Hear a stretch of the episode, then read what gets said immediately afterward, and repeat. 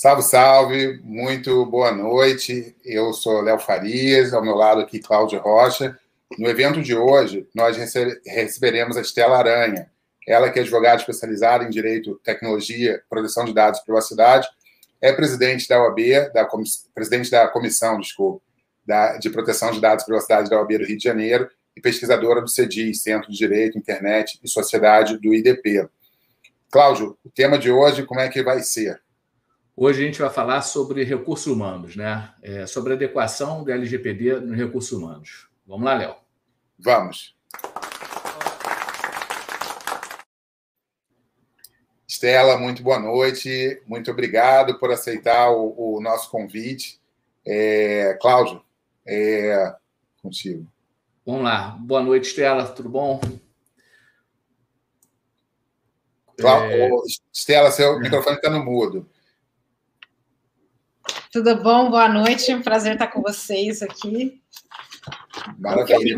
As notas que não são poucas, eu falei que esse assunto vai até 10 da noite. Não, maravilha, muito obrigado, é um prazer ter, ter você por aqui. É um bate-papo informal mesmo, bem descontraído, para falar sobre RH, que na verdade é um sem fim aí de informações, né? E Cláudio, como é que a gente começa? Por é, onde começam? Por aí entram os dados, né? Exa exa exatamente, mas antes disso, eu vou até falar para o pessoal. Hein? Foi engraçado, né? Porque a gente estava montando o nosso roteiro e a gente faz um mapa mental das nossas ideias. Acabou que virou uma aranha de tanta coisa que a gente pode perguntar aqui e tirar dúvida, né? Vamos aproveitar aqui a Estela.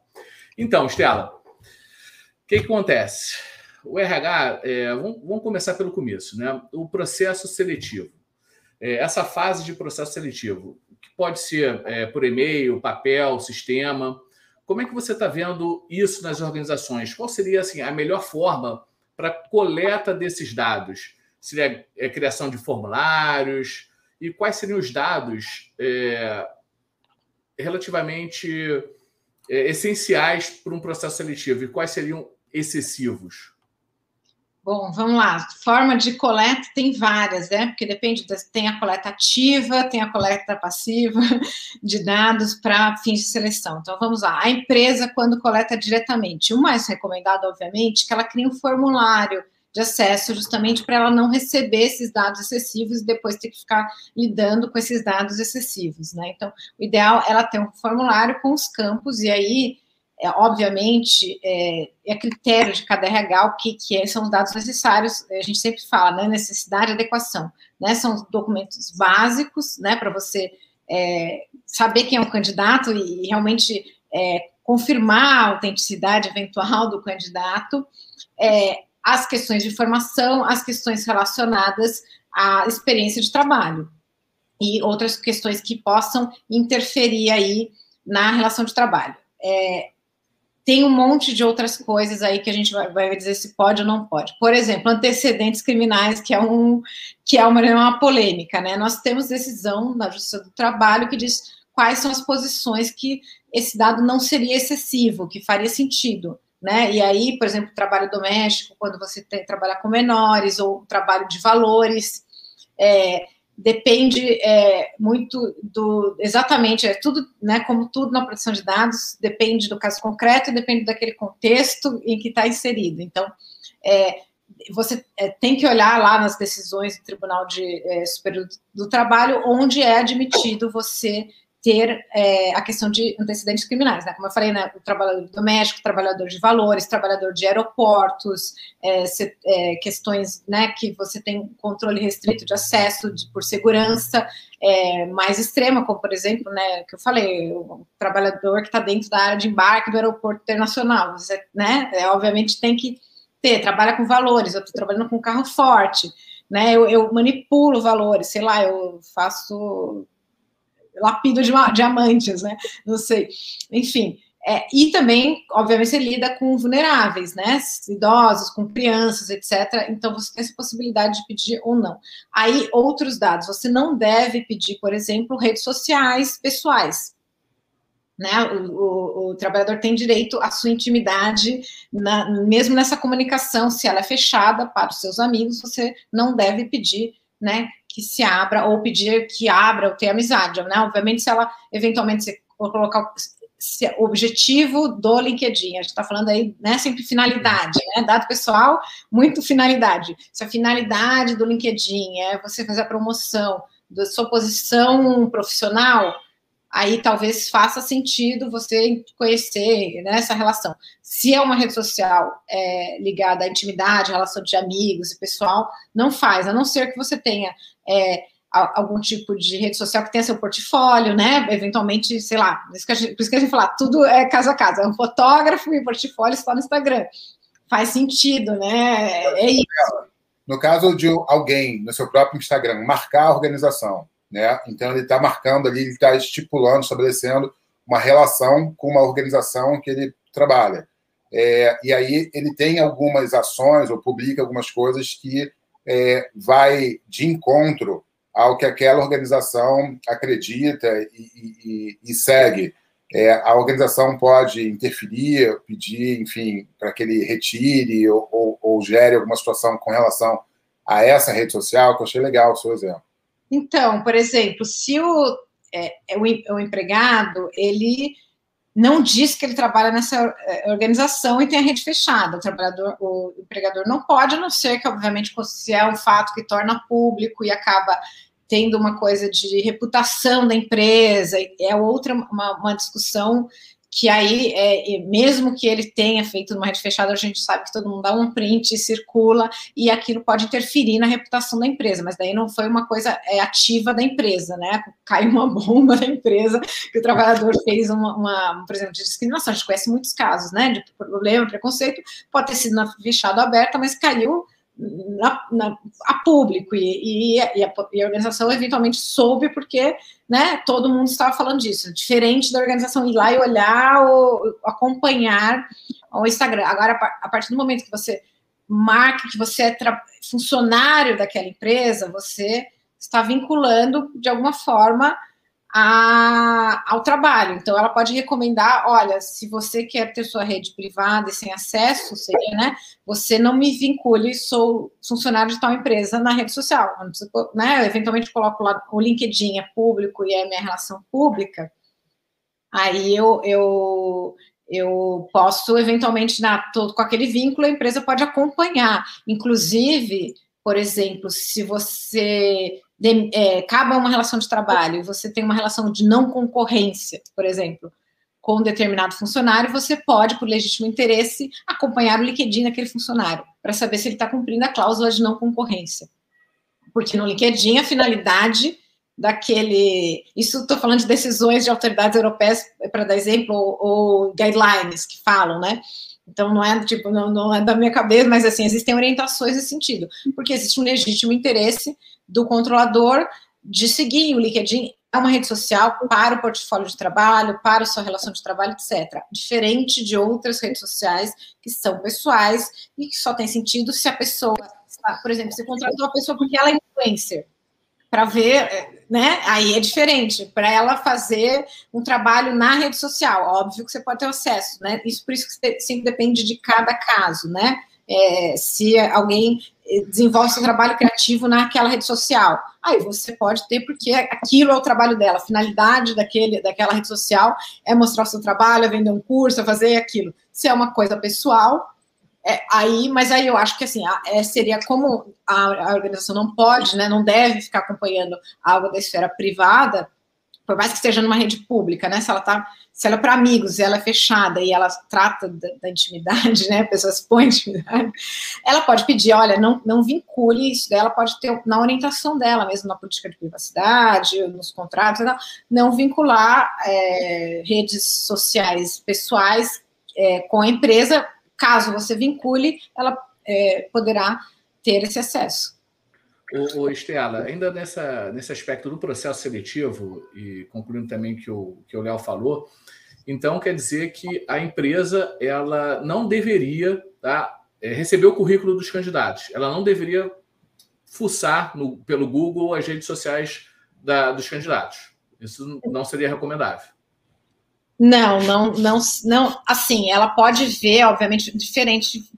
É, redes sociais, eu, eu tô aqui porque eu, eu, não sei se eu tô enquadrada aqui, eu fico me mexendo, pronto. Me mexo, Agora, na, me mexo todo. É uma desgraça, porque se dói, eu fico aqui. É, então, depende, tem tudo é completamente diferente. Se ela quer conferir uma qualificação, uma posição no Google, dependendo da posição, eventualmente, ah, é, ah, eu tenho uma reputação na minha área como advogada de proteção de dados, né? A empresa não é impedida de você eventualmente colocar é, cloud de PO para saber o que, né, se, se é conhecida a posição dele, olhar no seu LinkedIn a sua posição, né? Isso é completamente diferente de você ficar vasculhando suas redes sociais, em especial as fechadas, e ficar olhando a sua vida privada. Então, é, se tem a ver com qual a ideologia política dela, não, né? Não, não. Porque é exatamente, você, a LGPD é muito clara que o uso dos dados pessoais não pode gerar discriminação.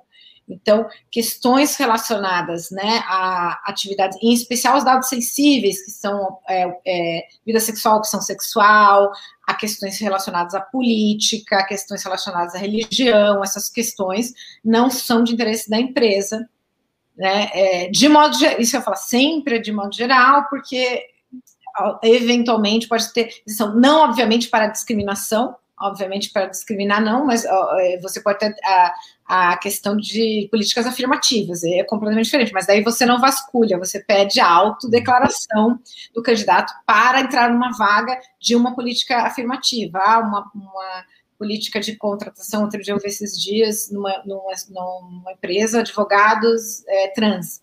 Aí, aí é, você auto, se autodeclara para aquela vaga, né? Isso é possível, porque o interesse da empresa é de promover a diversidade e, e a não é uma discriminação em prejuízo ao titular. Agora, você não pode discriminar a lei fala, inclusive, os termos que ela fala, é, discriminação ilícita, ela, quando, até no princípio de discriminação, ela fala claramente aqui o tipo, né? É, ela deixa claro que, que não é qualquer discriminação, é uma, uma discriminação que prejudica o titular. Obviamente, ações afirmativas são possíveis.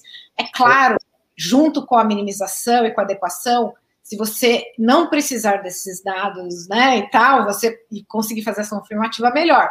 Mas se não, eventualmente você pode sim usar esses dados, mas ele não pode ser usado para nenhuma outra finalidade, seja mais pode discriminar. Estela, a gente teve um, um, processo seletivo parecido, né? Em realidade, foram para negros no Magazine Luiza e causou bastante polêmica, né? Mas seria também um, um exemplo de ação afirmativa, né?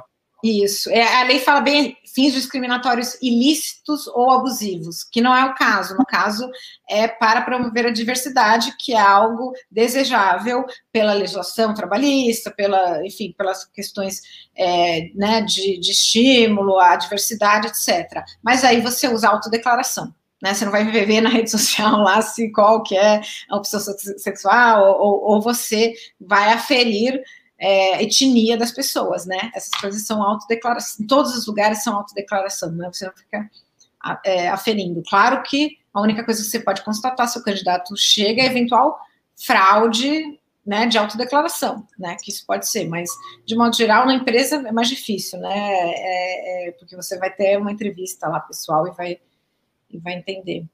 Ô, Estela, tem um comentário aqui do Teonácio que ele está pedindo desculpa, mas que ele vai se entregar ele sempre seleciona algum profissional antes, sempre que ele vai selecionar algum profissional antes, ele faz algumas conferências em rede social e fica preocupado quando vê que a pessoa faz parte de dois grupos, né, de odiar chefe, nunca vou acordar cedo, clientes são insuportáveis e por aí vai. É, mas na verdade a vida a privada é, e muitas vezes é só piada, né? A gente não pode levar a sério. Mas, assim, mas aí Exatamente. Tem qual, qual é. seria, então, a forma de coibir essas práticas na prática? Essas práticas você, na prática.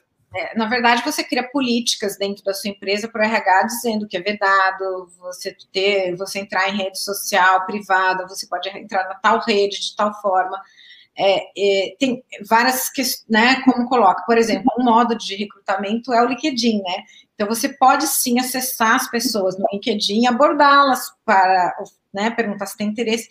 Claro que lá você tem um botão que você pode expor se você está procurando uma vaga, mas eventualmente você não está procurando uma vaga, mas chega uma proposta incrível, né? E se você está lá no LinkedIn com o teu currículo, etc., é, você tem uma, uma, você tem uma expectativa enquanto titular de dados, de eventualmente uma empresa possa te abordar para oferecer, né, a participar de um processo seletivo, etc. Mas daí, a partir do momento que você faz o primeiro contato, você usualmente manda essa comunicação e pergunta, eu posso continuar, você dá uma, é, né, e aí sim, para continuar contatando você, né, a partir do primeiro contato você pode né? Porque você tem, é, ele, o empregador pode ter o legítimo interesse, você tem, né? Mas é, bem ou mal se demonstra que há uma expectativa do tem contexto para que tenha esse contato. Mas a partir do primeiro contato, você manda uma comunicação é, falando, né? Primeiro você convida, você manda uma. Normalmente, até eu já recebi, é, antes de eu trabalhar na produção de dados, eu, eu trabalhei em multinacional. E eu recebia, e, enfim, a gente não tinha LGPD aqui, às vezes eu recebia muito, eu trabalhava numa área muito específica, então eram, eram posições que, que tinham convites, é, de muitos convites de outros países, né, de empresa chinesa, é, inglesa, e eu, por exemplo, quando era já nas empresas europeias, eles procuravam pelo LinkedIn, mandavam um convite convidando para conhecer a empresa, ter uma entrevista, e já mandava logo um outro e-mail dizendo se eu consentia continuar o contrato, o contato para aquele processo seletivo, porque foi uma buscativa, né? Porque ele entrou na minha rede, porque ele foi. Se eu tivesse mandando o currículo, é, era você eles já consideravam obrigação contratual é, né, obrigação contratual ou atos preparatórios porque tem aquela frase que tem no GDPR tem aqui que é, a, é em relação ao titular ou a pedido do titular. Não, nem lembro se na nossa lei tem aqui a GDPR eu tenho certeza que tem né? É, e aí falar a pedido do titular né e aqui, é, a, é, e aí você tem a, a questão de, de, em relação a atos preparatórios de contrato. Agora, se a busca é ativa, se você vai no LinkedIn, a pessoa não te mandou o currículo, aí você eventualmente não quer fazer parte daquele contrato, daquela, né, daquela redação, aí você, você faz o primeiro contato com legítimo interesse e segue aí, ou, enfim, para o cumprimento da obrigação contratual, porque você pessoa seguiu no processo, se pressupõe que ela quer seguir naquela relação contratual. Ou você pede consentimento. Só para fazer um parênteses aqui para quem está escutando a gente, né? Hoje você só deve tratar dados pessoais com as hipóteses de tratamento previstas na LGPD. E, para quem não sabe, interesse legítimo, legítimo interesse, é uma dessas hipóteses. Por isso que a, Estela está falando aqui. Vel?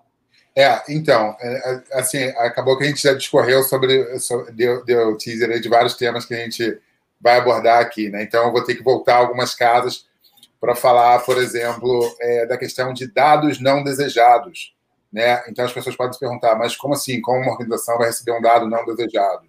Por exemplo, um currículo impresso que algum colaborador, algum funcionário entregou no RH.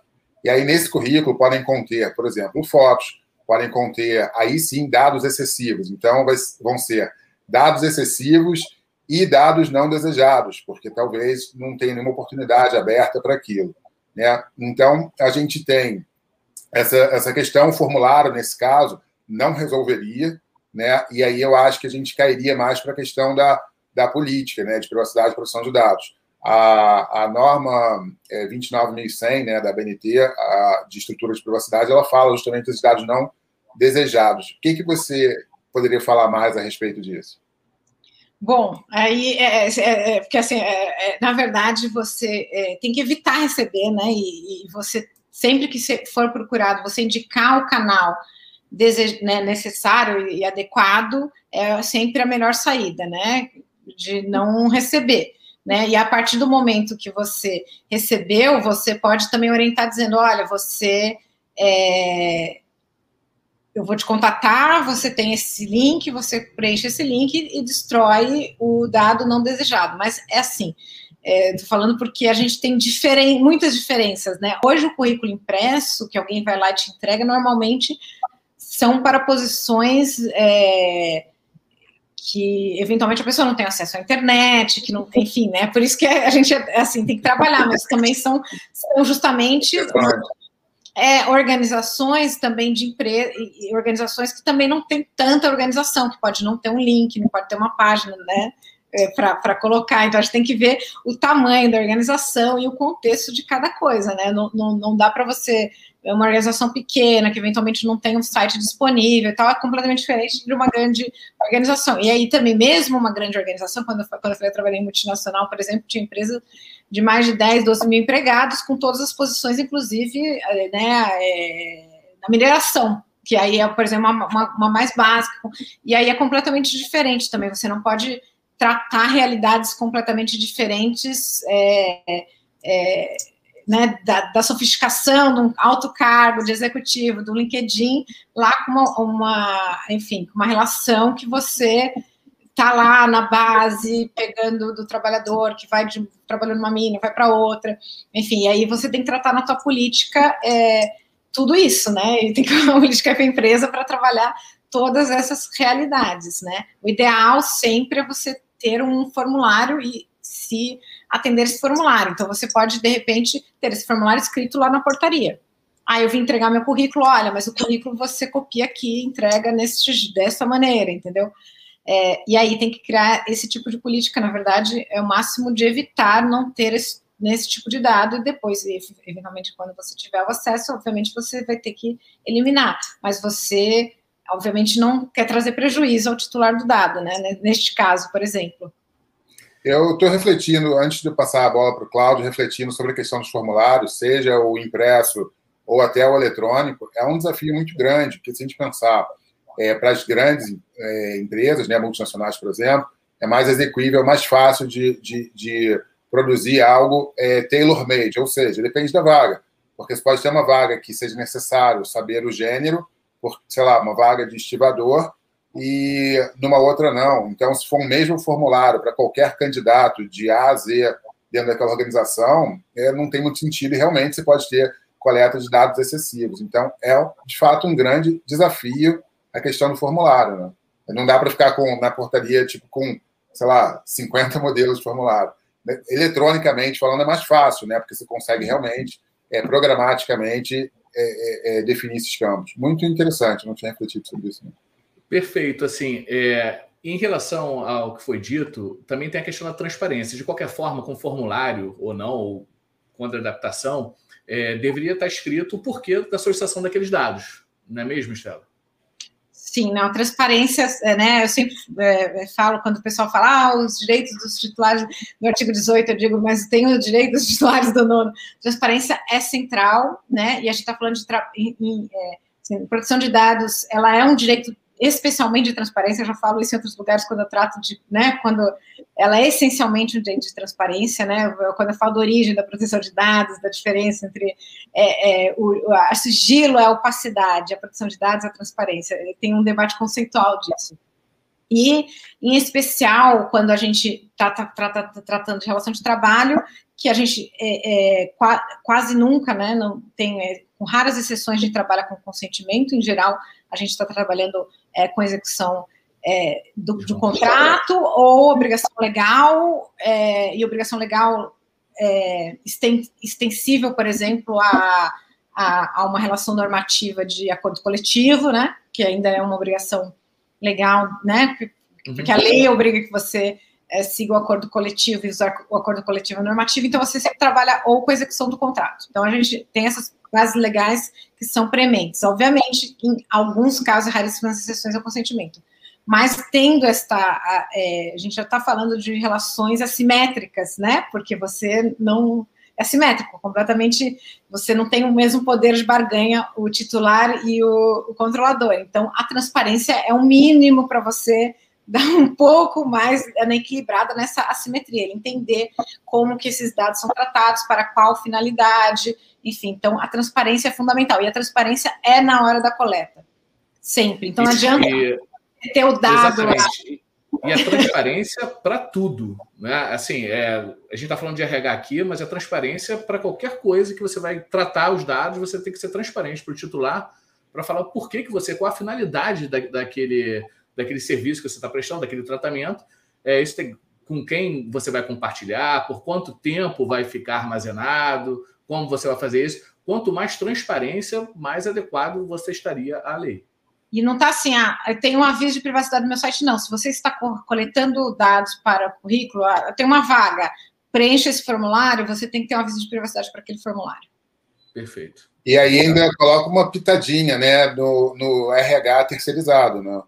Porque aí acaba acarretando e desencadeando uma série de outros processos. Ou seja, se porventura o titular exercer os seus direitos, né, suas preferências com relação à sua eh, privacidade, a organização como controladora, a organização tem que comunicar em tempo célere aquele RH, de repente, para, enfim, frear alguma, algum processo. Né? E tem um monte de coisa na relação do trabalho. tem serviço terceirizado. É, isso é bem interessante também. A gente vai falar. Tem bastante é, a gente, né? É. A gente falou também de armazenamento, né? É, a gente já está no processo seletivo, olha só. É, e por quanto tempo, mais ou menos, você consegue, você está vendo que as organizações estão ficando com esses dados? Eu já vi dois anos, a gente fala cinco anos. E não, não é, um período... Não, aí já, já, porque é o seguinte, dado de, de currículo é um dado muito é, que a qualidade do dado é muito rápida. Em um ano, você pode estar apropriado ou não para a vaga, dependendo se você fez um curso, se você tirou um certificado. Nós aqui, né, temos, temos um monte de vagas aí de certificados, né, de internacionais ou nacionais de proteção de dados, e aí a vaga é para quem tem certificado ou não. E aí abre uma outra e a pessoa em seis meses conseguiu tirar esse certificado. Então, você está trazendo prejuízo para o titular porque ele está usando o teu, teu currículo desatualizado. Até a qualidade dos dados, né? Exatamente. Está ferindo a qualidade dos dados. Está ferindo a qualidade dos dados. Então, ele, no aviso, ele já tem que avisar que, que vai ter aquele prazo, que esse currículo vai ser deletado, até porque se ele quiser, eventualmente, você tem um banco de, de currículos e ele quiser atualizar e sempre estar tá atualizado justamente com essas, com essas coisas que podem o colocar numa vaga, é, é, assim, normalmente eu vejo um currículo mudar muito em seis meses, que você consegue tirar uma certificação e tal, mas também é, tem que ser viável, né? Como o Léo falou aqui, é, a gente, é bom a gente ter tido essa experiência do outro lado do balcão, né? né porque eu falei, 10 anos numa empresa, porque a gente vê que também não adianta a gente ter o ideal, porque a prática é muito diferente, né? Pensando aqui numa empresa, um ano é, é, é, adequado, é adequado. Muito mais que isso, já o dado é completamente desatualizado. Em dois anos você faz, muda, muda de carreira. Eu mudei de carreira. Mas, mas assim, poderia ter é, por dois anos, vamos supor. É, talvez você esteja se referindo a outros documentos, né, Cláudio? Tipo o ASO e por aí vai, aí já de, de funcionários mesmo, é isso? Não, não, tô, eu estou falando mesmo até na. No, a gente vai entrar, pode entrar no, no, nos documentos, né, nesses prazos. Mas, assim, eu estou perguntando se talvez, se a pessoa consentisse, é porque a hipótese de tratamento seria outra, né? Na execução do contrato. Então, já realmente. É, é, a questão do armazenamento ainda tem. Não, não, pode, você pode pedir o consentimento eventualmente, porque você pede a execução do contrato para aquela vaga que ela aplica, mas depois ela saiu para ele manter o currículo, ele tem que pedir. Aí você pode falar o prazo né? Mas eu acho que um currículo de um ano, mais de, de dois anos, é um currículo muito desatualizado. Sim, Sim com certeza. Agora mudou bastante. o meu também mudou bastante em pouco tempo. É, Estela, vamos entrar aí num ponto que, embora a ênfase seja no RH, ele é muito sensível, de fato, né? Que é a biometria. Quando a gente pensa em biometria para relógio de ponto, é uma coisa, quando a gente pensa para acesso a facility, instalações, é outra, completamente diferente. E aí existe a questão do ciclo de vida desses dados, é, quem vai ter acesso, por quanto tempo vai ficar armazenado, é um dado biométrico, não tem segunda via, pode sim, dependendo de que tipo de dado biométrico for coletado, pode gerar é, discriminação também, então por isso um dado sensível. É, o que, que a gente poderia dizer nesses dois primeiros exemplos? Quando a gente pega o dado biométrico para é, uso em, em controle de ponto, ok, isso aí tem, acredito eu, tem até jurisprudência falando que ele, ele é interessante que seja usado, consegue mitigar ali a questão de, de falsos positivos e por aí vai. Se é que usei a, a expressão correta. Fraude, esse... pode ser? É, de fraude, pode ser, exato. E a outra situação para é, acesso àquela organização é, especificamente. Então, esses dois, o que, que você pode dizer sobre isso? Controle de acesso e controle de frequência. Não, é, controle de acesso e contro é, controle de acesso. É assim, tá, é, tudo bem, controle, controle de frequência. Isso aí. Isso. É, dizem que o controle de frequência é biometria pró-trabalhador. Então, enfim, mas é, eu acho que enfim, é, uma, é uma questão delicada, porque a gente já falou, né? Dados biométricos são tem uma sensibilidade muito grande e assim, a primeira coisa, né, que a gente tem que ser é o seguinte, não adianta se a organização não tiver segurança de informação querer ter esse tipo de dado, né? E se há outra forma que ela possa evidenciar ou fazer, a gente sempre fala na né, há outra forma que você possa fazer o tratamento do dado sem precisar usar o dado sensível, você faz. Né? Mas, assim, o, é recomendável os dados biométricos para, para empresas maiores pelo, pela legislação trabalhista, pelas decisões do Tribunal Superior do Trabalho, né? Para é, controle de frequência, né? Para controle de frequência, Mas não então tem jurisprudência do, do Ministério Assim, pela portaria do, do MTE, eu vejo que é eletrônico, né? Mas o eletrônico não quer dizer necessariamente. É, o controle tem que ser eletrônico, mas não quer dizer não, necessariamente biométrico. É, tem decisões de, de biometria, mas assim. É, não, não foram, obviamente, são anteriores à lei de proteção de dados e essa preocupação, né? Eu acho que tem que ser essa discussão é extrema, quando ele é extremamente necessário. É, tem, na Europa, é uma questão muito criteriosa e ele não é usado é, amplamente. Quando ele é necessário, e aí quando o controle de acesso, porque você tem acessos é, que realmente precisam de um controle maior, porque você tem, eventualmente, né? Eu falei o exemplo do, sei lá, do aeroporto, mas você tem controle de acesso. É, quando é usuário, o que, que eles normalmente colocam? Você vincular a biometria, por exemplo, a um cartão de identificação e não ao, ao nome e a um registro teu. Então, você passa a biometria e passa o cartão. Então, ele tem que estar vinculado, por exemplo, até o crachá e não a teu dado pessoal. Isso assim, você é... muda a chave primária como referência, né? Exatamente. Isso é a legislação, por exemplo, espanhola. Você não, não, não, não vincula ao trabalhador para acesso. Entendi. Vai estar um número, né? A uma matrícula, alguma coisa nesse sentido. Alguma chave que você, de alguma forma, autentica que, que você é, é, enfim, né? Você faz, você tem um cartão de acesso que é normalmente. Mas de qualquer forma vai ter que ter um link, né, para chegar no trabalhador, para saber que ele é ele. Assim, né? é uma pseudonimização. Não, é isso na empresa última, assim, falando a empresa lá tem um link, mas é, tá falando de, a gente está falando de uma série de outros equipamentos que são geridos por outras empresas, ah, tá. acesso, o controle de acesso do prédio, do prédio, do condomínio. condomínio. Né? Eu trabalhei em empresa que eu tinha o controle biométrico, que o controle biométrico era do condomínio, né? Que é, é lá, né, chegar lá no, no, no, no, no prédio. Então, é, é claro, tem né, nessa organização lá no prédio da Faria Lima era do condomínio, e no, no, prédio, obviamente, lá na mina, não sei o que, era, no, era, era da empresa, mas tem essas distinções. Então, é, mas geralmente é, é, são equipamentos que têm software de outra empresa, de gestão de outra empresa, de, de manutenção de outras empresas. Então, quanto pelo menos você está diminuindo a amplitude de vincular a, a, biometria com a pessoa e está minimizando eventual dano no caso de vazamento. Tem, tem sentido isso, né? E aí você tem é, legislações mais restritivas em relação a isso. Mas assim, é um investimento, né? É uma mudança de cultura, etc.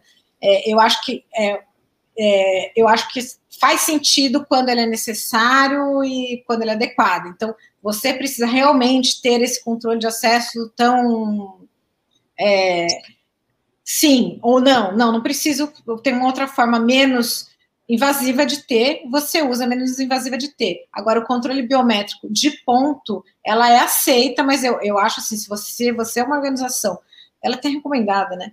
É, se você é uma organização, mas também se nunca foi discutido isso no ponto de vista de, de proteção de dados. Agora, se você não pode garantir é, a segurança desse dado biométrico, não faz muito sentido você manter. E poucas organizações hoje podem garantir, porque a gente está falando o quê? De criptografia, de trânsito e repouso, pelo menos, né, desses dados, né, fora um monte de outras coisas, mas não tem como você manter um dado biométrico sem uma criptografia, por exemplo, né de, de segurança. Então, É, e também tem o uso, às vezes, para fraude, né? Eu já tive cliente que estava, quando eu cheguei para fazer implementação, ele estava implementando, porque ele trabalha com, com dados altamente pessoais, para usar o termo técnico lá da, da, da de avaliação de risco, é, dados financeiros, é, biometria no controle lá do, de, de, mexer em alguns programas, softwares, etc.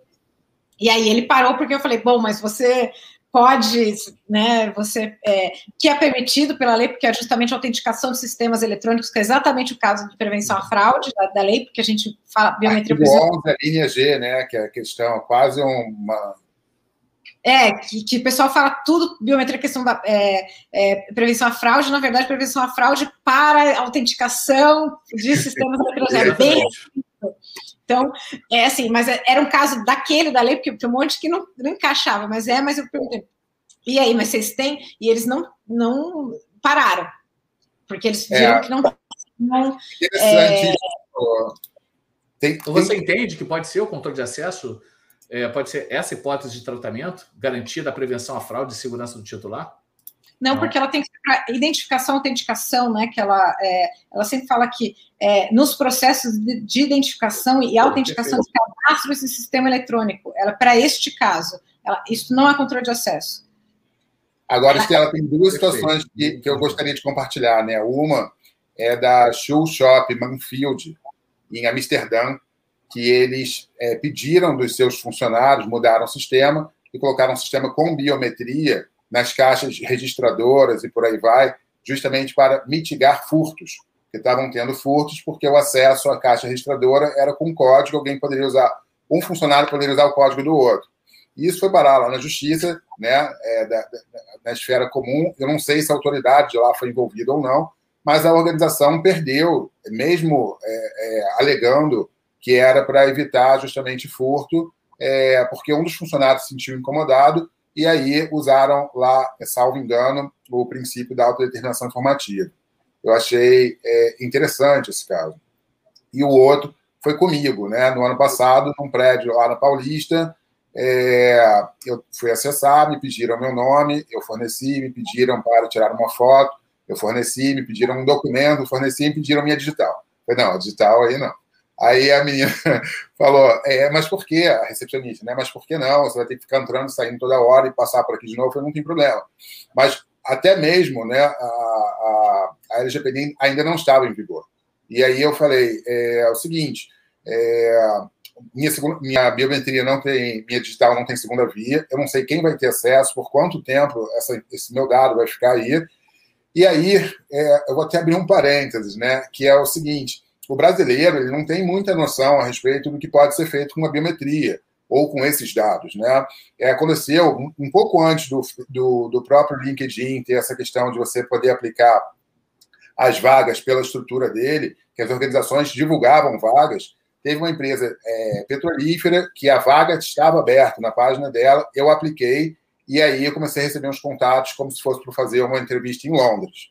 Beleza, mas eu achei muito estranho.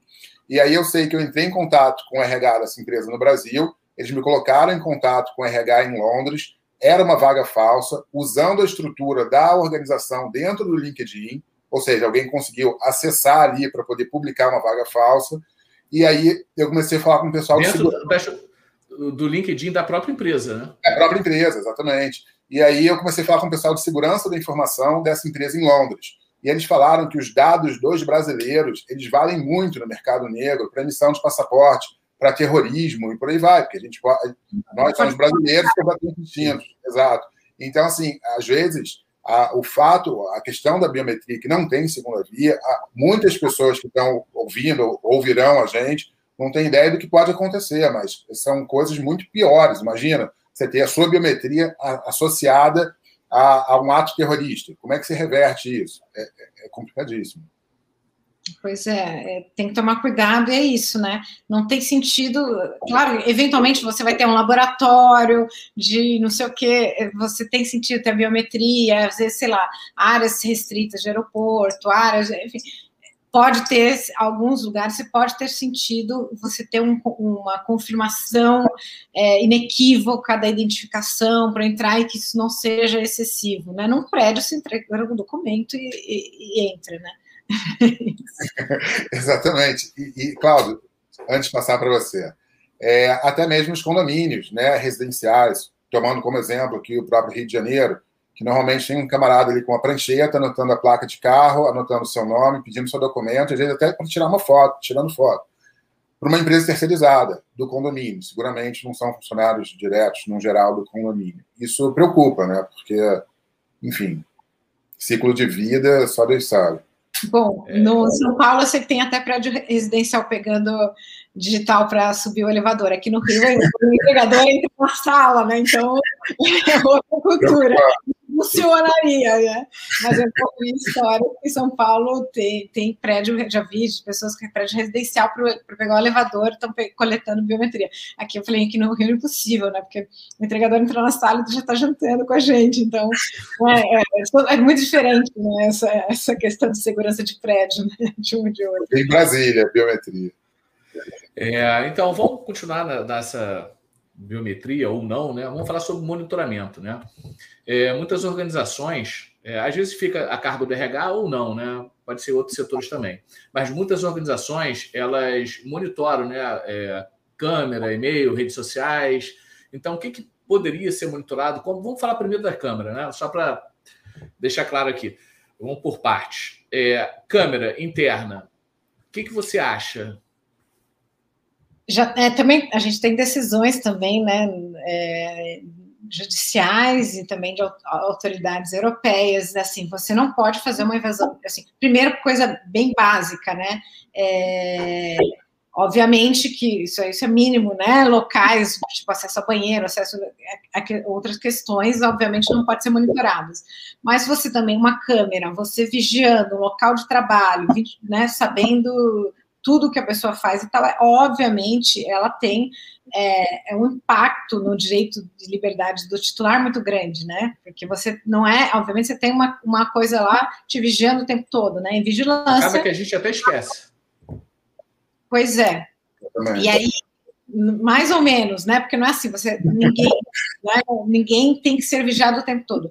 Obviamente, se é uma questão, isso que eu falei, ultra contexto. Ah, eu, sou a pessoa que está separando lá, né? É uma questão super de valores e que tem sentido, porque vai sumir uma pedra preciosa aqui da, da, da loja, eventualmente, né? Uma joalheria, tal. Você tem uma, uma câmera dentro vigiando a loja dentro dos movimentos Pode fazer sentido? Até pode fazer. No escritório, em outra coisa, não faz nenhum sentido. Você bota a câmera de acesso àquela sala.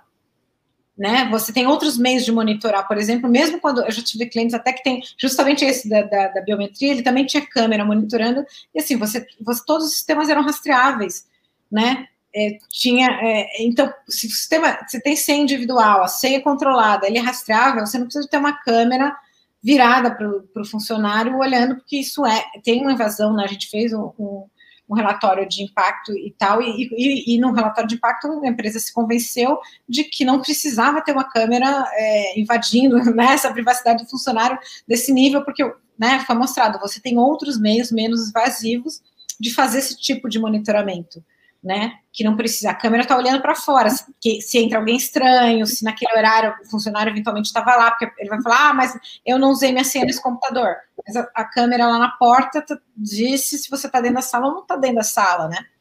Uhum. É... Tem um caso muito interessante no Reino Unido de um banco, Barclays, que eles colocaram uma espécie de um cubo negro, né, ali no, nos pés ali do desktop dos funcionários. E aí por questão de temperatura também, eles conseguiam saber por quanto tempo o funcionário estava ou não na mesa dele. Isso aconteceu por 18 meses. E aí, no caso, o ICO, ele entrou em cena, né? E, e foi surreal, porque é, esse foi um exemplo do Reino Unido. Aí a gente pega Singapura. Em Singapura é, tem um modelo meio que quase, acho que um sandbox, que as organizações podem, principalmente bancos, usarem biometria é, e, e, e, câmeras né, é, inteligentes para ficar monitorando as reações dos funcionários. O argumento é, é para saber se o, o funcionário está num, num bom estar, num bem-estar, aliás, essa coisa toda, mas eles também conseguem virar a câmera para os clientes. Então, nas abordagens deles, eles conseguem é, saber se ele está feliz ou não, se aquela oferta é boa ou não. E isso é, é surreal. Então, meio que A gente vê até o próprio exemplo da China, que a China é considerado justamente aí como case por tantos milhões de câmeras espalhadas lá pelo país deles. E agora eles estão com essa, essa regulação, essa proposta né, de regulação para ser uma das mais rigorosas do mundo, né? Mas depois que já coletou a biometria para o resto da vida de todo mundo. Mas, é, mas a, a, regulação não é muito bem para a vigilância, não, mas é outras coisas, pelo que eu tenho visto. Mas é, não sei se vocês viram também, tem, com a história de home office, né, que, que muitas empresas, tem algumas empresas, inclusive empresas que, que prestam serviço para grandes empresas de tecnologia, de Big Tech, essa é uma matéria que elas foram perguntadas, que essas empresas de, de tecnologia que prestam serviço para elas, é, é câmera na, no home office, gravando a pessoa se a pessoa está no computador na casa dela. E aí, obviamente, né, é, algumas empresas tiveram reação de, de, e justamente essa matéria ia contratar dizendo, olha, a tua política de privacidade tem que valer para né, toda a sua cadeia e você não pode contratar um, ter um, um, um, um contratado que faz uma violação de privacidade. Também, não é só em relação ao titular do dado que você presta o seu serviço, né, é, é, é na cadeia toda de prestação de serviço, né, e como que você trabalharia isso, mas é isso, câmeras de vigilância do serviço de home office. Então, é, e, e, deu uma polêmica, né? Tipo, você liga aqui e fica filmando que você está. Imagina, você está trabalhando mas, com uma câmera. É, é meio bizarro, mas pelo menos avisaram, né? Ó, você vai ser filmado. Avisaram? pois é, nem. Então, essa, essa questão do Barclays, não. E a questão de Singapura é, falaram para os funcionários, mas não para os clientes, né? Então, isso é, é muito complicado. Não, no caso avisaram, eu lembro que teve empresas que tinham mandado o aviso, mas ainda não tinha implementado. E aí já começou a ter um. Vazou, obviamente, e começou a ter uma discussão. Essas empresas de, de prestação de serviço de tecnologia. Agora você também está falando fala da China, mas é, um dos lugares do mundo que mais tem vigilância é, é Inglaterra, Reino Unido, né? Então, é, o SEO é, é meu modelo de todos os documentos e materiais de proteção de dados, mas é o país que mais eu, eu vi uma reportagem, perfeito, eu vi uma reportagem, eh, foi até pouco tempo, apesar dela ser um pouco mais antiga, pelo menos em 2017, um inglês médio, ele é filmado mais de 300 vezes por dia andando na cidade, por 300 câmeras diferentes. É muita coisa. É muita coisa mesmo. É, é, vou... É, China e equivalente de vigilância externa na rua, de ambiente público. É, vamos voltar aqui à nossa pauta RH. É, monitoramento e-mail. Assim, a organização ela deve deixar claro na política dela, até quando estiver tratando com o seu colaborador, que ela vai, pode monitorar. Eu acho que não deve nem ficar monitorando 24 horas, mas ela pode monitorar em algum momento, em caso de suspeita de alguma infração, os e-mails dos colaboradores. Os colaboradores têm está ciente que é realmente é, é, o e-mail em si é propriedade da organização. Tudo bem que tem os dados pessoais. É, mas... ele é um dado pessoal também, mas é da organização. Sim, sim, o e-mail corporativo é o dado pessoal, com certeza absoluta. Uhum. Mas não quer dizer que a, a empresa ela não possa olhar esse e-mail. Só que ela tem que avisar. É isso aí, Estela? Primeiro, é assim, tem que avisar antes, isso é básico, né? Se ela não avisar, ela não pode olhar, e obviamente ela tem que avisar, e é, bom que esteja né, no ela tem que avisar, ela tem que avisar lá antes, ou antes, realmente, olha só, eu vou entrar no seu e-mail agora. Avisar que você vai usar um e-mail que é monitorado. Perfeito. Quando você dá o acesso ao e-mail ou no contrato de trabalho, diz que o seu e-mail é monitorado. Agora, é obviamente, você sempre vai usar o e-mail menos invasivo né? Você pode, é, é, em último caso, olhar o conteúdo de e-mail, mas você eventualmente ter controles do tipo para o destinatário, tamanho do e-mail, se manda o arquivo, etc, sem ler o conteúdo, porque assim, a gente, eu, eu, eu gosto desse tema porque eu, eu sou, eu adoro relatório de impacto. Então, quando você vai fazer um relatório de impacto para este tipo de monitoramento, né? Aí você. É, e aí tem toda essa discussão. É, já vi vários no mundo e tal, que assim, tem um meio menos, menos invasivo, e tem. Se você, você olhar a quantidade de e-mail, destinatário, se mandou arquivo, se não mandou tal, você tem esse monitoramento necessário para a empresa, você acaba fazendo sem violar a liberdade de expressão do funcionário, que pode ter uma ficar preocupado com as palavras e que ele mandou um e-mail, é, sei lá, sei lá, criticando, né? E, e, acontece, é possível, não é uma, uma, um grande deal, né? Você fazer isso. Então, você tem meios que você não inibe a liberdade de expressão do seu funcionário para fazer o teu acompanhamento. Obviamente, se como você tem um acesso a ele, se acontecer algo grave, eventualmente você pode resgatar o conteúdo, se, se tiver uma motivação. Mas regularmente não tem sentido você ter acesso ao conteúdo dos e-mails, se você pode controlá-lo do tipo, já pedir que mande e-mails com arquivos maiores, você tem que ter uma permissão especial, uma forma de transmissão especial, você é, faz esse controle automático por questões de destinatários de fora da empresa, se são clientes, se não são, se você está usando, né? Você controla, por exemplo, o próprio uso das redes sociais, em vez de ficar monitorando é, está fazendo computador ou lendo, né? Você bloqueia sites diver, diver, diversionistas que não sejam relacionados ao trabalho e, e que isso resolve, entendeu? É, é, é, meio menos invasivo. Você bloqueia. Então, ah, você não usa rede social para trabalhar, a rede social é bloqueada. Muito, muito menos invasivo do que você ficar olhando o que a pessoa fez. É muito respeita muito mais os direitos. Então, monitoramento contínuo e, e do tamanho de uma organização grande geralmente requer um relatório de impacto, né? Porque você né, pode ter dado sensível, tem, pode ter dado altamente pessoal, é monitoramento contínuo, é, é, é para a organização é em larga escala, porque é de todos os funcionários, e no relatório de impacto você vai ver o quanto que você pode atingir a mesma finalidade sem usar o meio mais invasivo. E aí você vai fazer todo esse equilíbrio, né? E aí, é, é, e aí por exemplo, você pode fazer esse monitoramento de metadados, né, para quem envia, né, sem ler o conteúdo do e-mail, porque quando você faz um relatório de impacto, você tem que ver os direitos e liberdades individuais. E a liberdade de expressão é um dos que você tem que observar, né, que são aqueles do artigo 5 e 6 da nossa Constituição.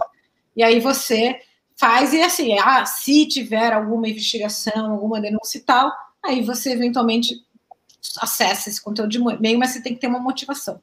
Sim, sim. Agora é interessante, né, que você falou a questão das mídias sociais. Teve um caso, né, na Alemanha de um, um funcionário que ele foi demitido com o argumento de que ele acessava demasiadamente as redes sociais. E o entendimento do juiz foi exatamente o que você acabou de falar, que bastaria bloquear as redes sociais, não precisaria demitir lá o Paulo Caetano. Cláudio. Oi. Vamos lá, então. Queria voltar um pouco no tempo, né? Rapidinho. A gente já tinha conversado é, antes de entrar sobre, até, na, até mesmo na seleção, que passou batido, sobre avaliação psicológica. Pode ser avaliação psicológica, avaliação comportamental do candidato, que seja, o nome que quiser dar. Mas aquela avaliação que a empresa está fazendo do funcionário, os dados são do são, desculpa, do candidato, os dados são do candidato, são do titular. É isso, Estela? Exatamente, né? São dados, geralmente, são dados pessoais e provavelmente sensíveis, porque a avaliação psicológica é dado de saúde, e o titular tem o direito de acesso. Então, se você fizer uma avaliação psicológica no processo de seleção, ele, o, o candidato pode acessar e ter acesso a, a essa avaliação. Já começa por aí. Você tem que pensar se você vai fazer, porque ele tem direito de acesso sim. É, é engraçado isso, porque é, muitas empresas, muitas organizações, elas têm avaliação psicológica interna, passa por um psicólogo, se você quer mudar de área, tem, tem uma série, pelo menos na minha organização tem, né? Então, ela, a, os titulares eles teriam direito a essas informações.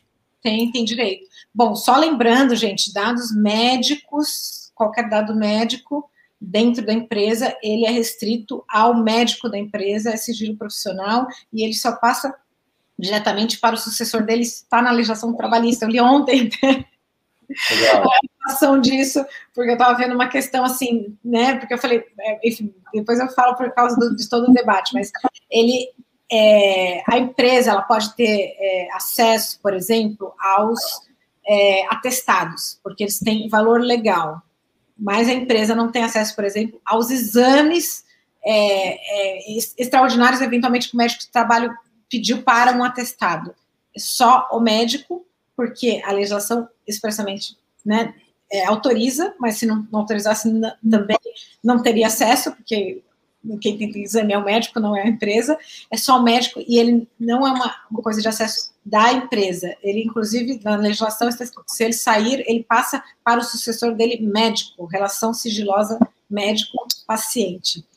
A empresa, obviamente, tem acesso aos atestados, atestado, é, o ASO para admissional, demissional, etc., porque tem um valor né, para ISS, para falta, para boa na falta, tal, são atestados não são é, exames médicos, é, é, completamente diferente. É, mas no, no, atestado, geralmente tem o CID, né? Tem. Então, as pessoas acabam sabendo a, a, a sua doença. Tem dado sensível. É. Deve ser tratado como dado sensível, com somente ter acesso quem estritamente precisa ter acesso todas as, as, questões, e ele pode, né? Obviamente, os dados é, é, sensíveis têm exceções que você pode tratar, e, e, e, e, no caso, obrigação legal, né? Porque a lei obriga você, esses, esses exames, elas todas são listadas lá na CLT. Então, você pode fazer e pode ter, mas você não pode exceder, você não pode, além do ASO, pegar um monte de exame, a pessoa fala, ah, fui lá é, e trazer um exame né, de imagem, e o RH armazenar. Não, você tem acesso ao atestado, aquele que está na lei, que você cumpre a lei por isso. O resto é com o médico, seja da empresa, ou seja o médico SUS ou do, do INSS. Eu não sei como é que está hoje em dia, né? Mas é, há um tempo atrás, algumas empresas, principalmente em shopping, pediam um exame sanguíneo justamente para ver a questão do beta-HCG, para saber se é, aquela candidata poderia estar grávida ou não. Isso é, é, total absurdo, né? Já era antes com a LGPD, então nem se fala. Não sei como é que está essa, essa área, mas já tive contato com, com indagações sobre e realmente é, é preocupante. Já no jeito trabalhista já não pode, né? HIV, gravidez, você não pode pedir esses exames. Exatamente. Contratos de trabalho. Voltando um pouco agora. Agora a gente já está falando do funcionário o candidato foi contratado.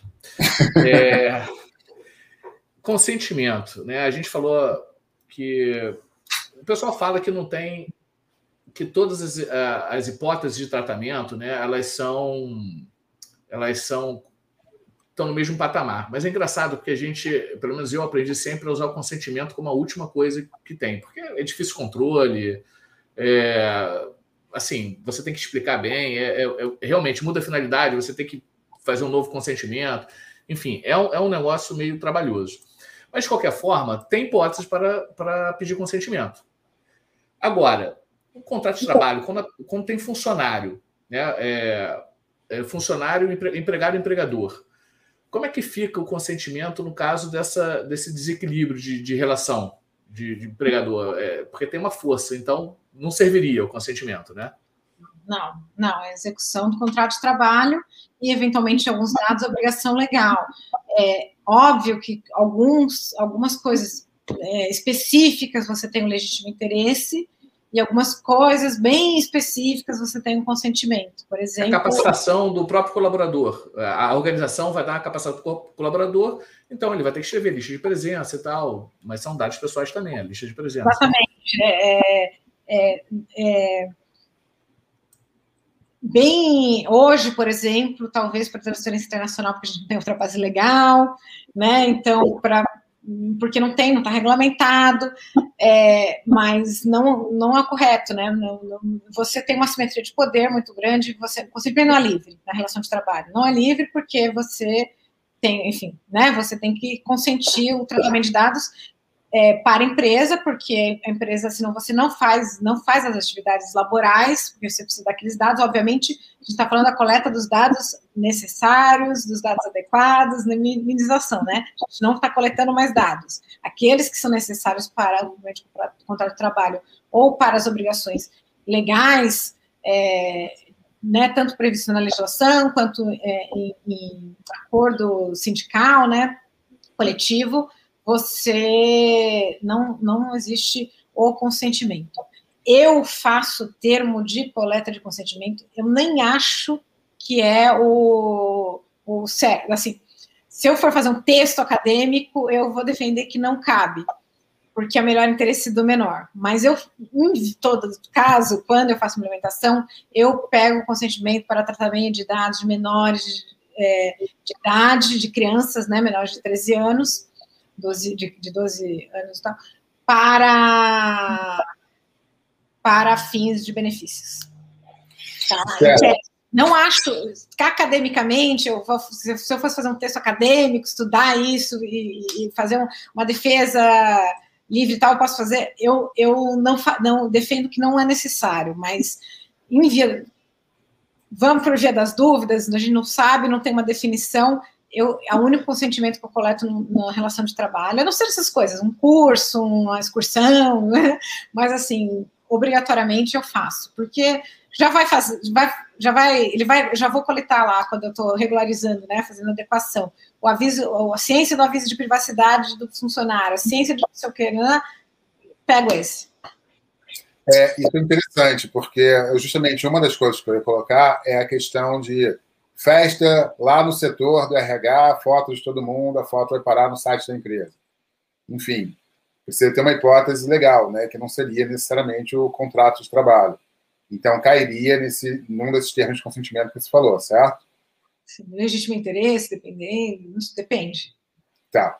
E a outra questão, que foi muito debatida, aí justamente a questão de discussão sobre o escopo de trabalho, é que, por conta da pandemia, evidentemente, muitas, é, muitos professores, professoras passaram a ter que dar aula online. E aí as organizações pedindo para que as aulas sejam gravadas. Bom, por um lado, você tem um aluno uma facilidade absurda, porque como não é ao vivo e presencial, ele pode dar pausa, anotar, voltar, assistir 50 vezes, e a absorção daquele conhecimento vai ser muito melhor. Por outro, tem a questão do professor não se sentir confortável provavelmente no, no, no, no contrato de trabalho dele previsto antes da pandemia, talvez não, não tivesse essa questão.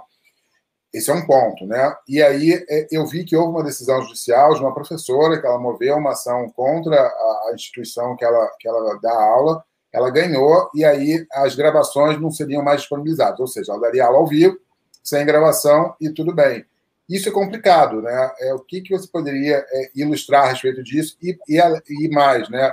Você, imagina a seguinte situação: quando você pensa numa instituição de ensino, se um dos titulares não tiver, vamos lá, se a instituição não tiver uma hipótese legal e um dos titulares exercer os seus direitos e pedir exclusão é, daquela, daquela imagem, todos os outros perdem. Né? Então, o que, que você pode falar sobre isso? Eu preveria, assim, a partir de então a gente aprendeu a prever no contrato de trabalho, que é essencial Sim. para o exercício daquele, daquela Uma função. revisão, então, talvez, do, dos objetivos, né? É, aí você vai fazer essa negociação, você vai dizer, olha, porque, assim, primeiro tem duas coisas, né? Direito de imagem é uma coisa, falando de proteção de dados. Direito de imagem, você tem, você vai ter que assinar o teu termo de direito de imagem de autorização, mas é, é porque é outra, é outra questão. Mas para fins, né, de é, proteção de dados, aí estou falando é, com as orientações de guidelines, de decisões, de autoridade, etc., você coloca no contrato de trabalho que vai ter o uso da imagem é, Zoom, da empresa, já coloco tudo, né? Gravações, se você é professor, você vai você está sendo contratado para aulas que eventualmente são gravadas ou necessariamente são gravadas e, ou então você não está aceitando esses termos de trabalho, né? É, faz parte do seu, do seu contrato de trabalho, pode fazer parte, né? Se eu contrato um influenciador para fazer propaganda, eu não posso querer que ele não consinta os demais. Faz parte, é um, é um é, faz parte do teu contrato de trabalho. Então eu já, por exemplo, né? Uma coisa é, é aí enfim, funcionário público que está no concurso, que foi com outras regras, tem um monte de, um monte de detalhes aí que vai, vão ter que ser acertados. Outra coisa é um contrato de trabalho que, por exemplo, não daria justa causa, porque, enfim. Agora, assim, os novos professores para um curso, para um curso específico e tal, eu incluiria no contrato de trabalho, que é a condição necessária para a prestação de serviço, você gravar a tua imagem, você opta se você vai querer trabalhar naquele, naquele formato ou não. Legal.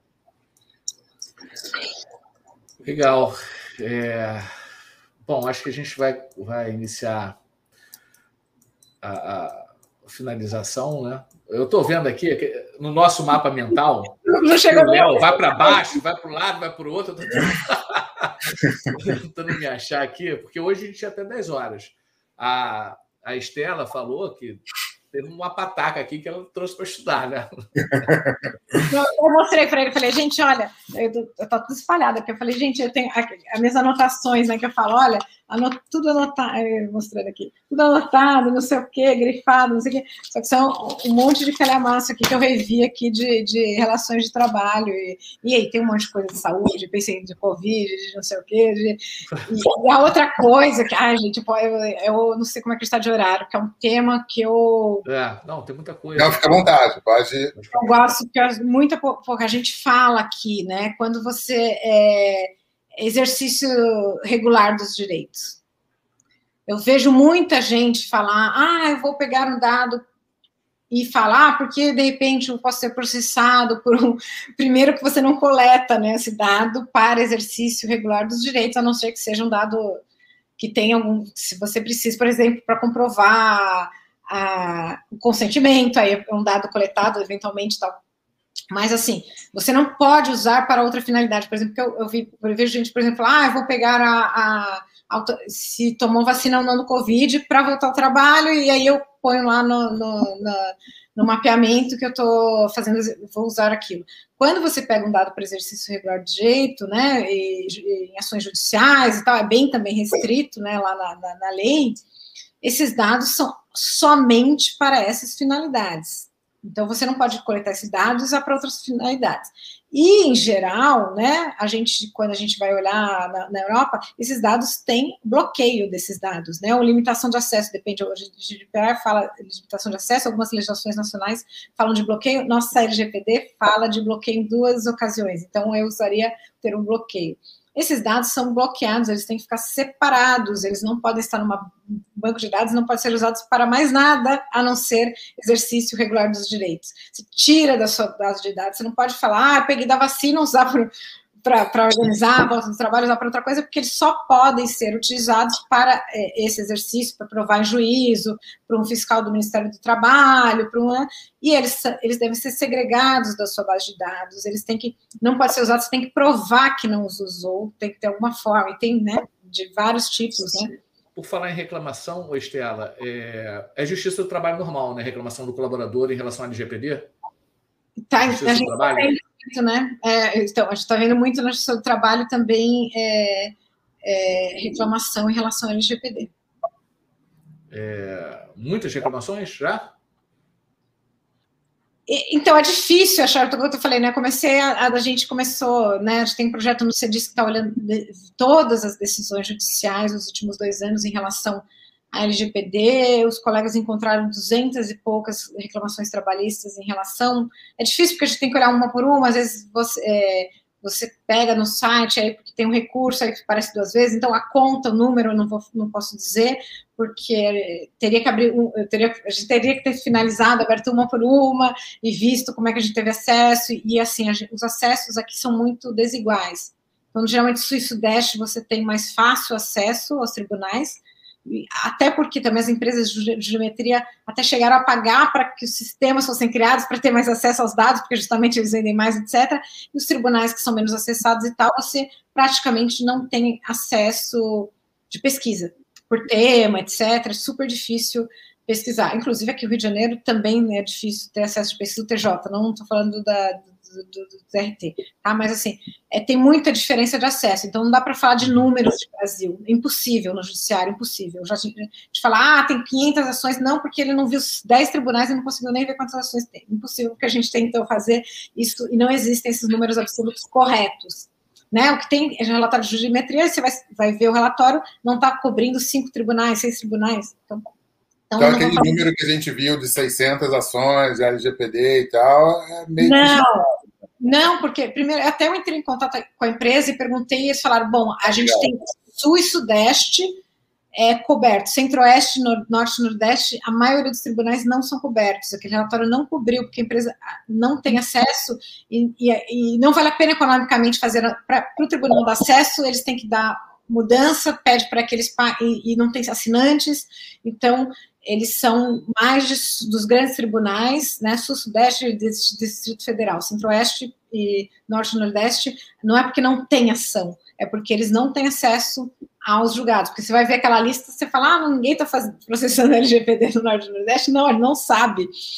Né? Então, isso é importante, não é porque não tem. Né? Mas é obviamente São Paulo é uma avalanche, né? Não compara. Mas o acesso ao, à jurisprudência de São Paulo é, é o acesso melhor, mais fácil e mais também. Então, é, acesso, por exemplo, do Rio de Janeiro no TJ, você não tem pesquisa temática. Né? Então. Léo? É, não, estou gostando de escutar a Estela. Falou que, que tinha. Porque a gente tem que, tem que caminhar para o fim aí.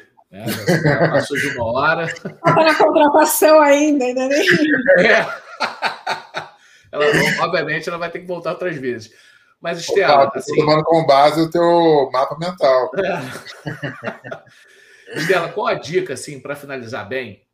Qual a dica que você poderia dar para as organizações elas não pararem no polo passivo em relação trabalhista LGPD? Tudo escrito antes, transparência, e o contrato de trabalho ser, assim, a gente tem uma coisa dinâmica, né?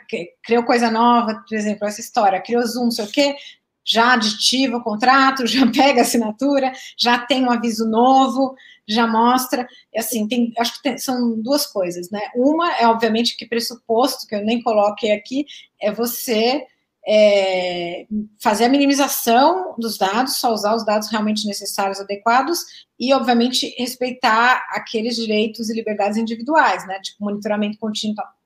Assim, não, não tem sentido você é, fazer uma evasão a um direito fundamental de um trabalhador. Então, isso é, é o maior problema, né? E aí, passada essa hipótese, né? Estou tudo bem, contrato e transparência, né? O contrato de trabalho prevendo essas, os, essas hipóteses que você vai tratar e, e, ele, né, fazendo parte do teu contrato de trabalho, por exemplo, ah, eu faço reuniões no Zoom, isso está tá lá no contrato de trabalho, que eventualmente você precisa de fazer isso, tal. E um aviso de privacidade bem feito, com tudo realmente transparente e você não usar o dado, obviamente, para outra finalidade, porque não adianta você fazer o aviso de privacidade e fazer diferença. Você escreve o que, que você vai usar, para qual finalidade, o funcionário está ciente e, obviamente, você não usa para qualquer outra finalidade. Transparência é, é tudo. Ciência, a ciência do funcionário documentada, né? Ciência do funcionário documentada, né? Eu sempre peço para assinar uma ciência do aviso de privacidade, se muda, enfim, pode ser digital, pode ser assinado, pode ser assinatura digital, mas é muito importante, não, tem que estar... Tá e é também um dado pessoal a sua assinatura, né? Diga-se de passagem. É... Então, o... mas daí ele vai estar tá lá isolado, bloqueado, só para provar para a autoridade de proteção Sim. de dados que ele tomou o negócio, não vai ser usado nenhum outro fim. É, você falou assim de, de algumas documentações, né? É, o ideal também seria que a empresa, a organização, ela capacitasse seus servidores, né, promovesse realmente a cultura de privacidade, porque aquela assinatura que você dá no início, né, é, aquele aceite do contrato de trabalho no início do seu trabalho, tem gente que trabalha 20 anos, né? Tudo bem, contrato de trabalho muda, algumas coisas ali, você vai fazendo os aditivos, mas as pessoas esquecem, né, que estão sendo monitoradas, ou vai ter rede social monitorada ou não, que seja. É, esse caso do Zoom que você falou, poderia de repente até deixar mais aberto, né? É, no, no, contrato, né? Pode. Porque o Zoom é hoje, né? Veio da pandemia que explodiu o Zoom, né? Antes ninguém se falava no Zoom. É, e aí pode daqui a dois anos não é mais um, é Zux e, e é outro, ninguém mais fala. É, usar um termo genérico, né? Tipo, termo, exatamente, termo genérico. Mas, de qualquer forma, é, eu acho que tem, as organizações têm que partir das organizações a capacitação, é, pelo menos semestral, né, do, dos seus servidores, é, para mudar a cultura mesmo, né? Colocar uma cultura de privacidade. Para ele sempre essa transparência, ó, oh, estou pegando seu dado por causa disso, de repente os cartazes até no RH, né? Porque a pessoa vai entregar testado, não. No caso agora no poder público, antes eu tinha que entregar atestado lá no RH, né? É, e se fosse mais de 15 dias, eu sou servidor, e se fosse mais de 15 dias, eu tinha que entregar no Ministério da Fazenda. É, fazer perícia, uma coisa lá. Agora, o, o GovBR, eu ainda não, não fiz porque eu não, não precisei, mas o atestado médico, você tem que, creio eu, né? Escaneia e, e, e coloca, envia no próprio celular pelo, pelo GovBR. Mas onde vai aparecer esses dados? Eu acho que isso vai estar tudo escrito quando eu solicitar alguma coisa. Creio eu, eu espero, já estou falando aqui. Ô, Cláudio, isso que você falou do, da, da capacitação e treinamento, achei muito bacana, e é importante ressaltar o seguinte, né? Se a gente for rapidamente dividir uma organização em três níveis, operacional, tático, estratégico, né? estratégico, alta direção, muitas organizações estão capacitando ali somente a alta administração, o que, na verdade, a matriz de risco com relação ao GPD pode estar ali justamente na área operacional. Isso é um ponto. O outro é que cabe, é, na verdade, justamente é, é que seja recorrente, né? então a cada seis meses ou até é, numa frequência menor, não só as pessoas que estão entrando, mas também as pessoas que estão mudando de posição dentro da organização que às vezes ele teve uma capacitação que não era necessária para aquela posição que ele ocupava, e agora ele tem um cargo XYZ que precisa de uma capacitação mais específica no assunto. Ele então, setor, né? Exatamente, exatamente. Não é isso, Stella? Pois é, não, tem que ser, bem, é, tirando a capacitação mesmo de cultura, todo mundo tem que ter para a organização, para o serviço que ela presta, etc., também no, na, na da área, das áreas meios que atendem, né, enfim, aí tem um monte de coisa, né, falar, uma organização ou mais de uma, que aí tem, também tem isso, né, de, é, quando você tem um corporativo centralizado para mais de uma empresa, para serviço para todo mundo, dado pessoal entre as empresas, enfim, era, tem um monte de assuntos. Mas é isso, né, por exemplo, o RH é um que tem que ter uma atualização constante, né, sobre eh, dados pessoais, né, a gente está falando, já que está falando em relação ao trabalho, e muito específica, não adianta se dar os princípios gerais, porque a gente falou aqui de um monte de questões super específicas, que a gente, né, é, acompanha, pesquisa, vê o que, que tem no, nos guidance, o que, que tem nas decisões, o que que olha, mas tem muita coisa muito específica que a gente tem que olhar, então, é, caprichar também na, no treinamento do RH e ser, obviamente, constante, e a outra coisa, né? Quando melhoria contínua. Você fez uma política de privacidade interna com as regras de RH, daqui seis meses você vai ver que faltou dezenas de coisas. E aí você refaz a sua política e refaz a sua política e refaz. Não adianta fazer um processo de adequação e nunca mais refazer a política interna de privacidade. Não é finito, né? É, não é um não projeto, é, um programa. É, é, revisado ali, revisitado várias vezes, concordo, sem dúvida. Estela, é, as últimas considerações, é, quem quiser falar com você, a gente colocou aqui o teu LinkedIn, o teu Instagram. É, você faz parte de algum projeto, quer divulgar algum projeto que você faça parte, enfim, quer está aberto o espaço para você falar um pouquinho de você para os nossos ouvintes. Ah, eu quero super agradecer o convite aqui. Enfim, a gente não saiu nem do primeiro ponto. 10 horas e é muita coisa, gente. Nem no primeiro ponto de, de, de contratação, de, de currículo, a gente passou tudo. É muito detalhe, é muita coisa. Mas a gente teve uma, uma geral. Adorei estar aqui com vocês. Foi, foi muito agradável. Enfim, e aí é isso. Me acompanha. O único projeto que eu, agora, meu queridinho, que eu, tô com um pouco de preguiça de redes sociais, mas eu tenho o meu lá no, tem um link lá no, no, no Instagram. Eu tenho um, um Telegram para mandar justamente esses textos mais robustos de decisões, ou de, em especial com foco na, na, nas, questões internacionais. Porque, tipo, sabe uma coisa da NPD que ah, todo mundo nas redes sociais satura, né? A gente não precisa de mais alguém falando, hoje a NPD publicou isso, está em tudo que é lugar.